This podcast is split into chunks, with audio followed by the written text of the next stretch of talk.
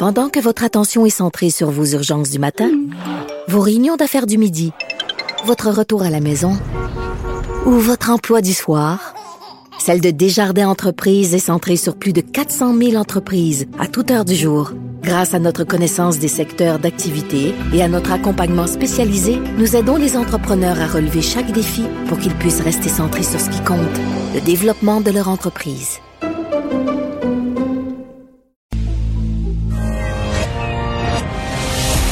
Mario Dumont, un vent d'air frais. Pas étonnant que la politique soit sa deuxième nature. Vous écoutez Mario Dumont et Vincent Dessureau. Alors, il y a une couple de semaines, le Québec a joint le mouvement euh, avec le, le- le reste du Canada. L'utilisation de l'alerte euh, COVID, euh, de l'application sur les téléphones intelligents Alerte COVID, donc qui a été encouragée. Euh, et déjà, on avait, il y a quelques jours, on avait les premiers chiffres, l'occasion de faire le point sur combien de gens l'ont téléchargé, est-ce que ça fonctionne, est-ce que ça fait une différence? Éric Kerr, ministre délégué à la transformation numérique, est avec nous. Bonjour. Bonjour, M. Dumont. Le, le- le premier chiffre qu'on a eu, c'est qu'il y avait déjà 418 Québécois euh, positifs à la COVID là, qui euh, avaient, euh, disons, avaient, avaient chargé leur clé, donc avaient lancé leur avertissement. C'est assez à votre goût? C'est-tu bon? Ben, c'est c'est bon parce qu'il faut euh, il faut prendre ce chiffre-là euh, en comparaison du nombre total de clés qui ont été distribuées. Euh, et là, on, on se rend compte qu'on est à 95 des gens qui demandent une clé qui vont euh, la saisir dans l'application et donc qui vont partager le fait qu'ils ont été testés positifs à la COVID-19. Si on compare à l'Ontario, euh, où avec euh, 561 cas, je pense qu'il y avait moins de 80 personnes qui avaient partagé l'information.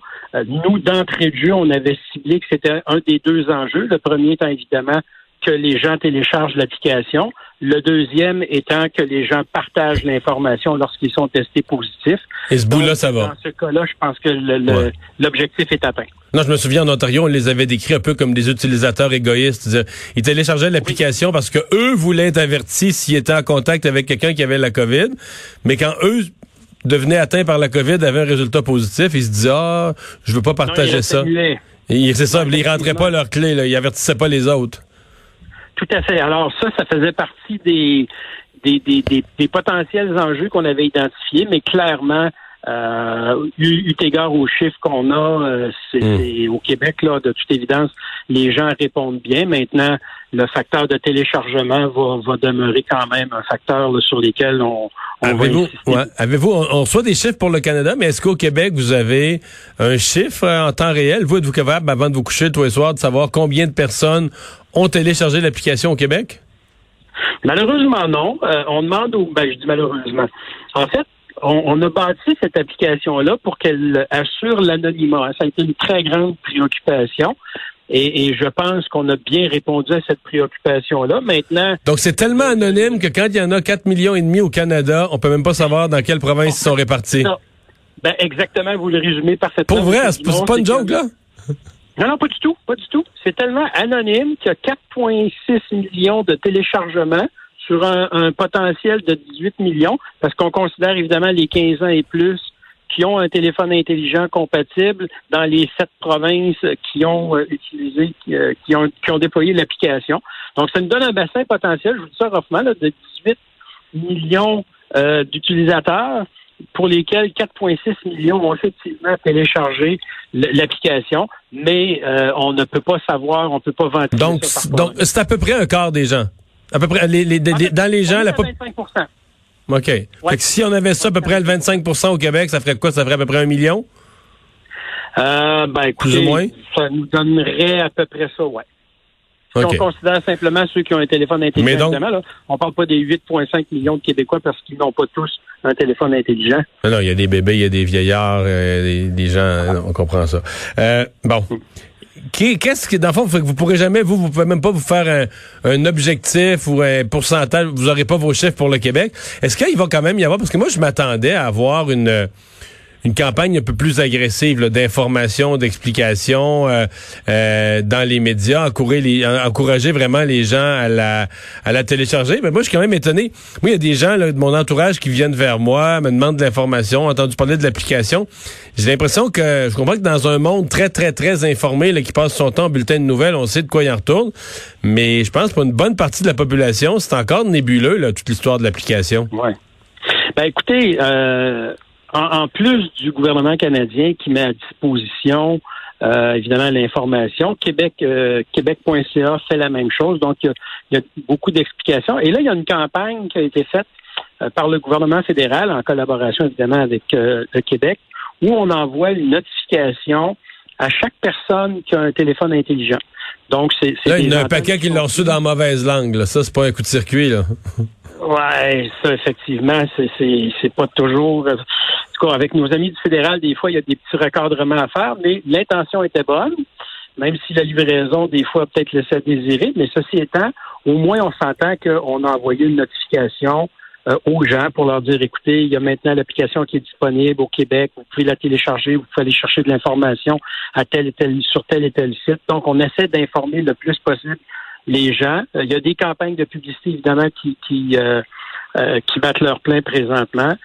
donc, on essaie de rejoindre les gens autant que faire se peut, mais vous savez, M. Dumont, comment c'est toujours un, défi constant de d'être capable de rejoindre les gens dans dans leur quotidien, c'est pas c'est pas toujours simple, mais on essaie de le faire du mieux qu'on peut. Bon. Euh, l'efficacité de ça, euh, on nous avait dit euh, dans un monde idéal, les grandes études d'Oxford et autres, on avait dit on commence à avoir une efficacité dans les dans les 60% Je vous ai entendu en conférence de presse dire ouais, mais si cette mesure-là de l'application est combinée avec euh, d'autres mesures de, de, de, santé publique, euh, on peut quand même avoir une efficacité dans l'ordre de grandeur de ce qu'on a présentement, 25% Vous en êtes où aujourd'hui une fois qu'on est dedans là, dans l'utilisation? Avez-vous l'impression présentement, par exemple, que ça a eu que ça a eu une utilité, là, que ça a fait une différence? Ben, écoutez, euh, euh, comme je vous ai dit, heureusement et malheureusement, dépendamment de quel point de vue on, se place, le fait euh, de vouloir une application qui garantit d'abord et avant tout l'anonymat fait en sorte que, par exemple, sur les 418 personnes qui ont saisi le, la clé à usage unique qu'ils ont reçue suite à leur test positif, combien de notifications ça a généré? Ben, on peut pas le savoir parce que tout ça se passe à l'intérieur des, des, téléphones de ceux qui, évidemment, ont euh, été en contact. Donc, au niveau de la santé publique, on n'a pas la capacité de savoir ça a donné combien de notifications sur ces notifications. donc ça, vous ne pouvez pas le savoir non plus. Combien de personnes ont été averties là? Non, parce que comme je vous ai dit, l'application est montée de façon à assurer tellement l'anonymat de l'utilisateur qu'il n'y a aucune information qui est colligé nulle part. Et vous savez, dans Non, mais même si vous aviez le nom, même si vous saviez qu'en moyenne, chaque personne en a averti 6,8, mettons, euh, ça serait anonyme ben, pareil? Ben, c'est parce que pour ça, ben, attendez un peu, là. Pas, pas nécessairement, parce que pour ça. Faudrait les compiler, Une fois que mon téléphone à moi a fait le recensement d'une liste de quelqu'un qui a été testé positif, et que je vois qu'une des clés d'exposition temporaire que mon appareil a généré, donc je suis en exposition, ça veut dire que moi, il faut que je pose un geste pour notifier la santé publique en disant, ben, écoutez, moi, Éric Kerr, j'ai reçu une notification. Donc, on, vient de désanonymiser, si je peux me, me permettre l'expression, l'application. Alors, est-ce que est-ce qu'il y aurait, il y aurait très certainement une plus-value pour la santé publique à faire ça? Par contre, est-ce qu'on perdrait des adhésions parce que les gens diraient ah ah, ce n'est pas anonyme, contrairement à ce que vous avez dit? Donc, je, vous dirais que on préfère. C'est si anonyme. C'est l'anonymat. On n'a pas de statistiques. Euh, c'est quand même, on dit 418, là, mais je veux dire, on est, mettons, je fais un chiffre, on est à 1000 cas par jour là, depuis l'application. Ça fait quoi, deux semaines qu'elle est utilisée? Fait que 14 jours à 1000 cas par jour. C'est qu'il y a 14 000 personnes qui ont reçu un résultat positif. C'est quand même juste 400 sur... En gros, j'arrondis les chiffres, c'est quand même juste 418 sur 14 000 là, qui... Euh... Ben, c'est 10 500. Le chiffre exact de, de, de, de cas qui ont été testés positifs pour les 418 clés saisies, c'est sur un bassin potentiel de 10 500 cas qui ont été testés positifs. Non, effectivement, je, suis d'accord avec vous. Le ratio, c'est à peu près 4 Ouais, le ratio pourrait pourrait être euh, être amélioré.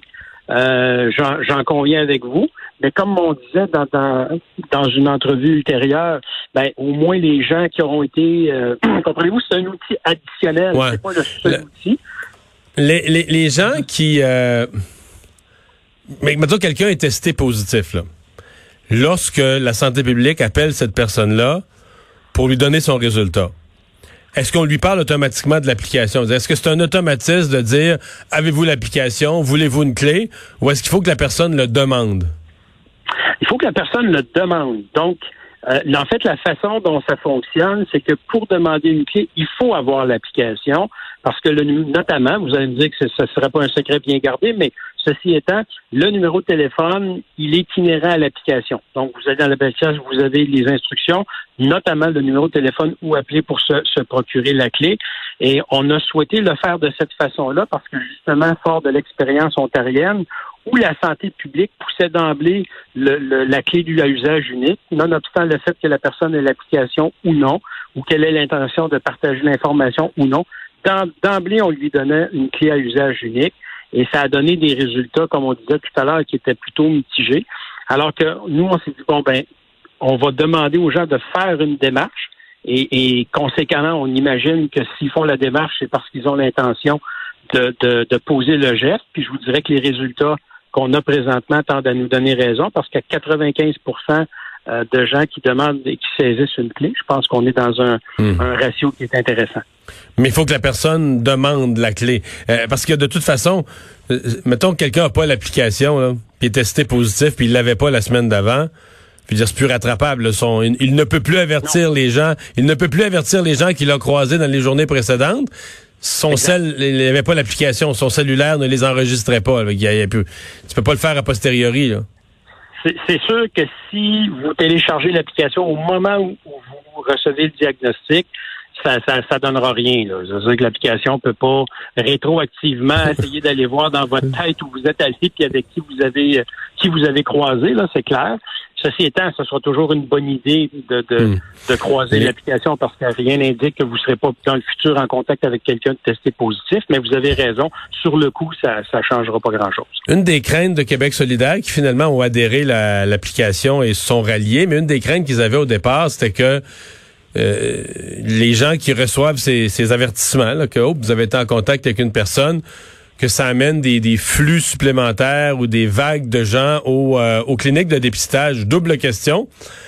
Euh, D'abord, est-ce que vous avez vu ça quelque part, de un, et de deux, est-ce que les gens le disent? Lorsque les gens vont se faire euh, dépister euh, dans une clinique quelconque, on leur demande pourquoi ils se présentent là. Ils peuvent se dire, je présente là parce que, je sais pas, mais mon conjoint ou ma conjointe est testé positif ou quelqu'un au bureau, mes enfants sont venus de l'école testés positifs, peu importe.